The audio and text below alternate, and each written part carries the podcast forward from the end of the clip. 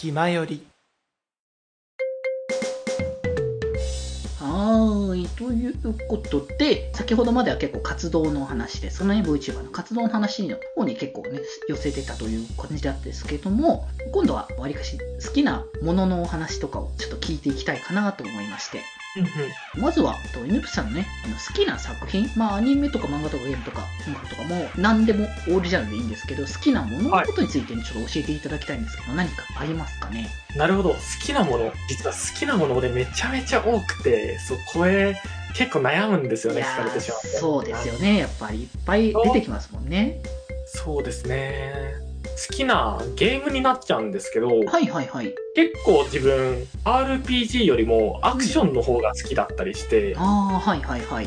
昔から結構アクションゲームには親しみがあったかなっていうふうに感じてるんですよね。はいはい。で、その中でも思い出のゲームが一つありまして、はいはい。プレイステーション2で出たすごく昔のゲームなんですけど、はいはい。大きいという字に神様って書いて、はい狼っていうゲームがああ、はいはいはいはい。ご存知ですか？結構話題作ですよね。いろんなところのハードで、ね、移植されたりとかもしてますもんね。そうですね。当時発売されてしばらくで、隠れた名作っていうのによく言われてたんですけど、今ではうん Steam だったり、Switch、Wii とかにもいろんなハードで移植がされていて、うん。PSO。そうですね。今では結構人気というか有名な作品になったと思うんですけど、はいはい。一番最初のプレイステーション2の時にやっていて、はい。めちゃめちゃ好きなんですよね。主人公はうん。アマテラスと呼ばれる狼なんですよね。はいはいはい。正確には狼の頼広かな？ちっちゃな村で称えられていた銅像に宿った神様って感じなんですけどそっか、アマテラスそうですよね。神話の神様の名前ですもんね。ですです。そうなんですけど、そのアマテラスが最初はほとんど何の力もない状態で世界にほっぽり出されるんですよね。いろいろあって。うん。旅をしていく中で人々の信仰心だったり感謝の気持ちみたいなものを力として受け取りながら神として本来の力を取り戻しつつ進んでいくみたいな物語なんですけど、はいはいはい。まずいいなって思った点が2つあってはいはい。1つがやっぱりそのコンセプトがすごく好きで人々の感謝だったり、まあありがとうみたいな気持ちがそのまま主人公のアマテラスの力になっていくので、寄り道クエストとかで、例えば動物に餌をあげる。そんなことでも、わずかながらに、幸玉と言われる力の元があるんですけど、それをもらえたりだとか、うーん、はいはいはい。川を渡りたいんだけど、川が訳あって渡れないんだってことで、その話について解決してあげると、ありがとうって言って、神様のおぼしめしかねえ、みたいな感じで、また力を授かったみたいな感じで、世界の人々を幸せにすればするほど、自分がね、強くなっていくっていうコンセプトにすごく惹かれていて、いいですね。そういう人の優しさに触れるってすごく素敵なことだなって感じがしますよはいアマテラスは、まあ、もちろん人だけではなく、うん。生きとし生けるもの全てを見守ってるってことで、餌やりだったり、あと動物に対しての寄り道クエストみたいなものがあったりして、そういったところでも非常にストーリーがね、ほっこりするものが多くて好きだったんですよ。よ。ああ、なるほど。そういう話なんですね。そうなんですよ。で、うんもう一点が最初にもお話ししたようにアクションなんですけど、はいはいはい。自分アクション好きなんですけど、うん。そんなに上手くないんですよ、実は。で、その点なんですけど、この狼ってゲーム、アクション要素ももちろんあるんですけど、はい。簡単すぎずかといって難しすぎず。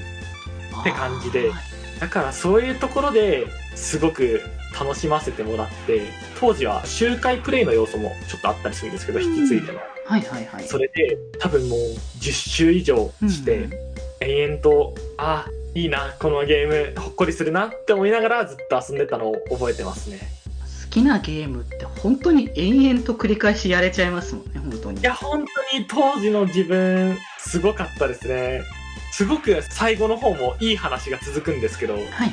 毎週毎週一周するごとにそこにたどり着いて、ボロ泣きして、進んで、もう一周して、みたいな感じのことを繰り返してて、もうすごく思い出に残ってるゲームになってますね。うんうんうん。タイトルはすごく聞くし、話題作だけど、ゲームってどんなゲームなんだろう？実は知らなかったんで、狼って。うんうんうんうん。うん。だからな、そういう形のゲームなんですねっていうのを初めて知って。そうなんですよ。はい。うんうん。おすすめ。はあ、なるほど。今は本当にプレイしやすい環境がいっぱいあるので、皆さんがね、やりやすい、プレイしやすい環境でね、ぜひとも遊んでいただければね、いいと思いますので。そうですね。ぜひ、機会があれば、一緒にこの感動をね、分かち合いたいと思います。はい、なるほど。じゃあ、今度はね、楽しいとかっていうこともそうですけど、最近そのブスさんが、萌えですかね、草冠に軽いと書いて萌えの方の、燃えたことについてちょっとね、教えてもらいたいなと思いまして。なるほど。萌えですね。はい、萌えもね、たくさんあるんですよね。いやー毎日、外に出るたびに何かしら萌えを見つけてるような人間なのいやで、、出てきますよね、やっぱ狼なんですけど、あ、そうだね。危ない、もう。そうですね。これも強いてあげるとするならば、うん。先日、ちょっと電車に乗る機会があって、はいはいはい。普段あんまり電車とか乗らないんですけど、その日たまたま、そうですね、ちょっと用があって乗ったんですけど、はい。その時に自分はシートの端のところに座らせてもらってて、あ駅に着くと人が乗ってくるじゃないですか。そうですね。その時に、ここから先ちょっと普段史的な話になっちゃうんですけあ、ど、いいですよ、全然もう僕、僕もフラッシュだから。男の子が乗ってきたんですよね。高校生くらいだったかなの、うんうんうんあの、野球部っぽかったかな、ポーズにしてる男の子が何人か乗ってきて、うんうん。がもうその時点で、あ、あ、青春、あってなったんですけど、いやー、眩しいですよね、それは。うってなったんですけど、うん。うん。眩しさもあったし、今を生きてる感じ、わかりますか？このいや、わかりますよ、もう。仲間と話して今を楽しんでるっていう、あの雰囲気が眩しくて眩しくて、そういう次元を通り越しちゃって、ちょっと、上手にできちゃったんですよね。本当に危なかったんですよ。うえーってなってしまって、はいはいはい。そういうふうにちょっと、それほどめちゃめちゃ年を取ってるわけではないんですけど、はいはいはい。それでも懐かしいな、みたいな。